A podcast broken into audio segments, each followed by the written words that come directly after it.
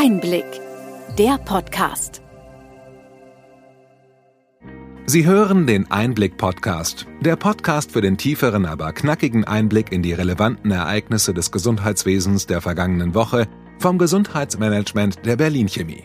Heute ist der 25. September 2020. Dies ist unsere vierte Folge. Welche Themen stehen diese Woche im Mittelpunkt? Es wird nochmal um das Patientendatenschutzgesetz gehen, um Bürokratie als Hürde für die Digitalisierung, Senioren und DIGA. Und zahlreiche Regelungen rund um Corona und die ambulante Versorgung werden auch Thema sein.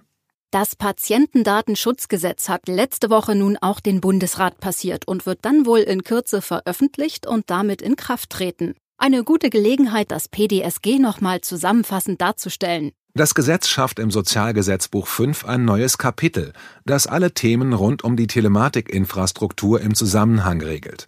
Damit wird nun deutlich herausgestellt, wer wofür zuständig ist. Im Zentrum des Gesetzes steht die elektronische Patientenakte. Hier wurden vor allem einige praktische Anwendungen festgelegt, die den Nutzen der EPA für Patienten erlebbar machen sollen. Ab 2022 sollen der Impfpass, das Zahnbonusheft, die U-Untersuchungen im gelben Heft und der Mutterpass in die EPA integriert werden. Trotz der Vorteile gibt es massive Kritik des Bundesbeauftragten für den Datenschutz am Gesetz. Und worum drehte sich die Kritik des Datenschutzbeauftragten? Dabei ging es vor allem um die differenzierten Zugriffsmöglichkeiten. Diese sogenannten feingranularen Freigaben werden erst ab 2022 gesetzliche Pflicht Vorher ist es wohl technisch nicht umsetzbar. Was genau bedeutet feingranularer Zugriff? Damit ist gemeint, dass ich als Patient oder Patientin gezielt einzelne Dokumente für bestimmte Ärzte freigeben oder auch sperren kann. So kann ich verhindern, dass der Hausarzt sieht, was beispielsweise der Psychotherapeut macht.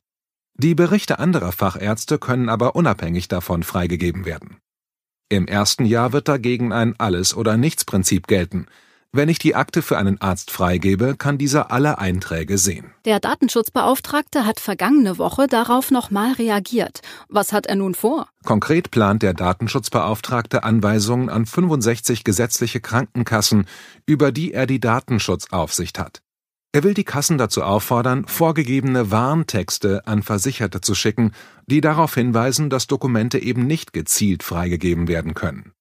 Er hält die Regelung für europarechtswidrig, solange das Zugriffsmanagement nicht detailliert möglich ist. Das Thema wird uns also noch weiter begleiten. Wir werden berichten, was daraus wurde, wenn die Einführung der Akte kurz bevorsteht.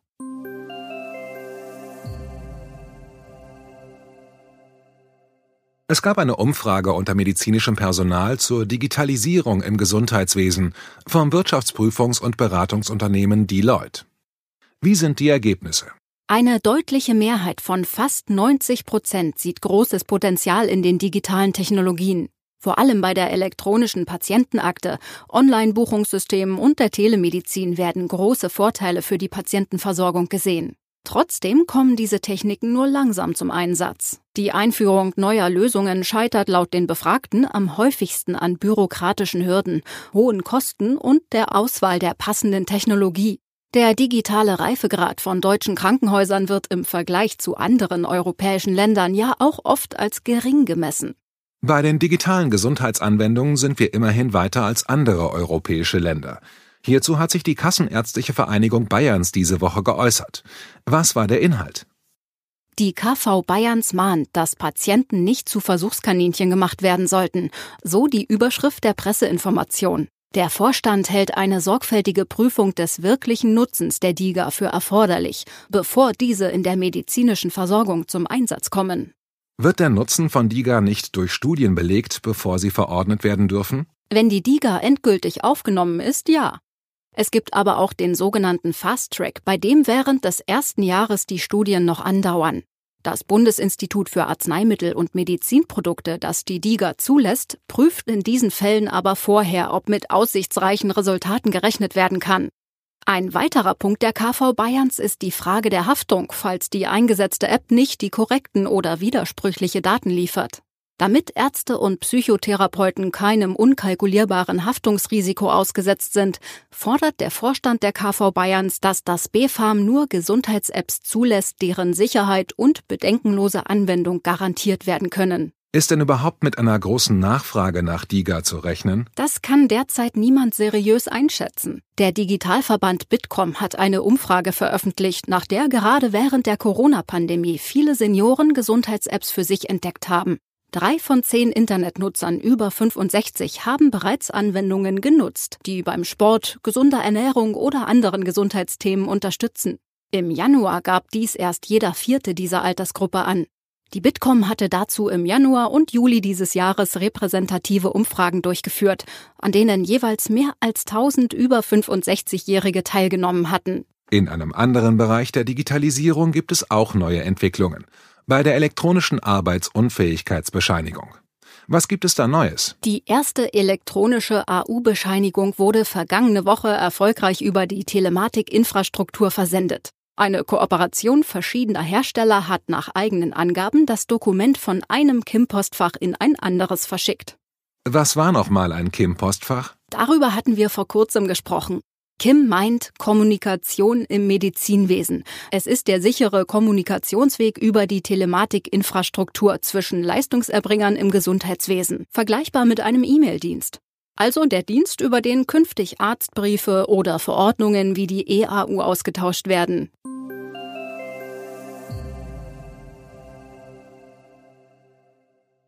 Diese Woche wurde die Corona-Warn-App schon 100 Tage alt. Dazu gab es eine Pressekonferenz. Wie ist der aktuelle Stand? Kanzleramt, Gesundheitsminister und die beteiligten Firmen haben sich den Fragen der Presse gestellt. Mit über 18 Millionen Downloads sind die Macher der App sehr zufrieden. Es gab 5000 Nutzer, die ihre Corona-Infektion in der App angegeben und die anonymen Kontakte gewarnt haben. So konnten zigtausende informiert werden, die ohne App nichts von einem Risiko erfahren hätten. Jede und jeder, der die App nutzt, hilft bei der Eindämmung der Pandemie. Mit Corona und dem Behandlungseinbruch in den Praxen kommt auch ein schon etwas älteres Gesetz wieder in den Fokus, das Terminservice- und Versorgungsgesetz. Was hat es damit auf sich? Mit dem TSVG wurden die Terminservicestellen gestärkt. Als Bonus erhalten die Ärzte seither Zuschläge und bessere Honorierung, wenn sie Patienten behandeln, die über die Terminservicestellen zu ihnen kommen.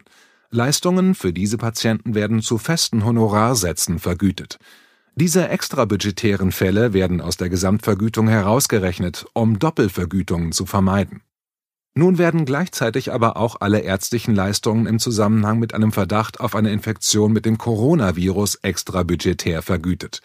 Die Fälle sind nicht mehr sauber zu unterscheiden, und es wird wohl mehr bereinigt als nur die Terminfälle.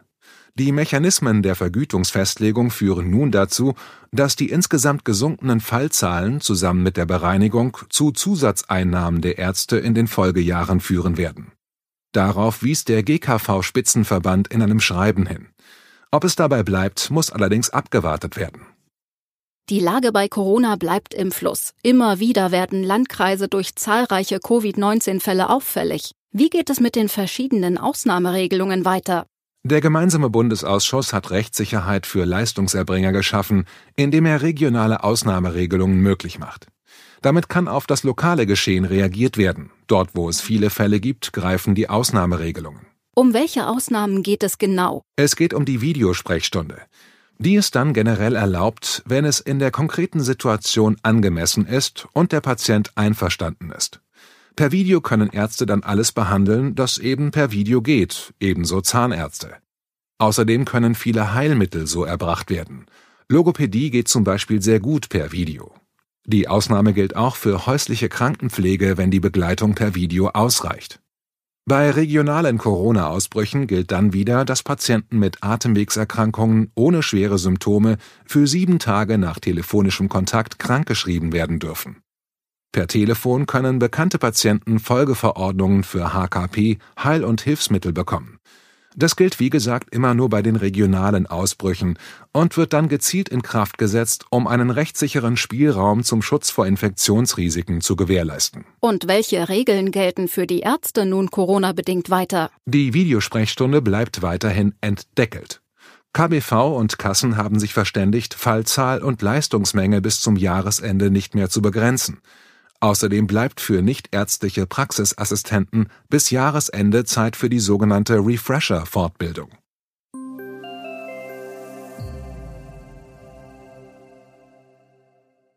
Eine Umfrage hat sich mit der Frage beschäftigt, welcher Bereich im Gesundheitswesen der Bevölkerung vor allem wichtig ist. Was kam dabei raus? Es gibt eine klare Tendenz, worauf sich die Gesundheitspolitik in Zukunft konzentrieren soll. Einer großen Mehrheit ist die ländliche Hausarztversorgung wichtiger als Kliniken. Das geht aus einer repräsentativen Civi-Umfrage im Auftrag von Tagesspiegel Background hervor. Demnach sprechen sich fast drei Viertel der Befragten eindeutig oder eher für die Stärkung der ländlichen Hausarztversorgung aus. Nur rund 15 Prozent sehen die Stärkung der Krankenhäuser als wichtigere politische Aufgabe an.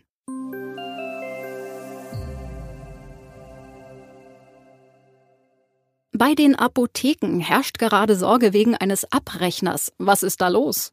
Der große Rezeptabrechner AVP ist insolvent. Daher fürchten viele Apotheken, dass ihr Geld verloren ist. AVP deckt etwa ein Fünftel des Marktes ab. Viele dieser Apotheken warten derzeit auf ihr Geld. Die BaFin hat einen Sonderbeauftragten in das Unternehmen geschickt, der binnen kurzer Zeit zu der Erkenntnis gekommen ist, dass der Apothekenabrechner keine wirtschaftliche Zukunft mehr hat. AVP selbst hatte in den vergangenen Tagen mehrmals versucht, die Apotheker zu beruhigen und auf technische Probleme hingewiesen. Wir werden das weiter beobachten.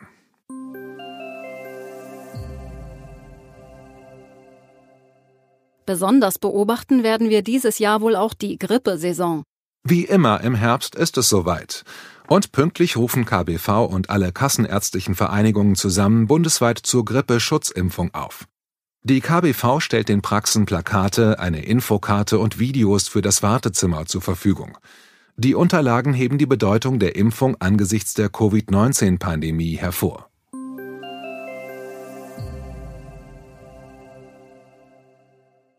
Und was erwartet uns dann nächste Woche? Nächste Woche wollen wir uns genauer ansehen, was die Fieberzentren sein sollen, die der Gesundheitsminister diese Woche vorgeschlagen hat. Außerdem werden wir uns dann dem Thema Corona und Immunitätsausweis widmen. Das war's für diese Woche. Wir hoffen, dass die Nachrichten für Sie relevant waren, dass wir Sie gut informieren und unterhalten konnten. Bitte schicken Sie uns jederzeit Ihre Anregungen und Fragen an gesundheitsmanagement at berlin-chemie.de. Sie hörten den Einblick-Podcast vom Gesundheitsmanagement der Berlin Chemie. Wir freuen uns nächste Woche wieder auf Sie. Sie finden uns immer aktuell freitags ab 12 Uhr.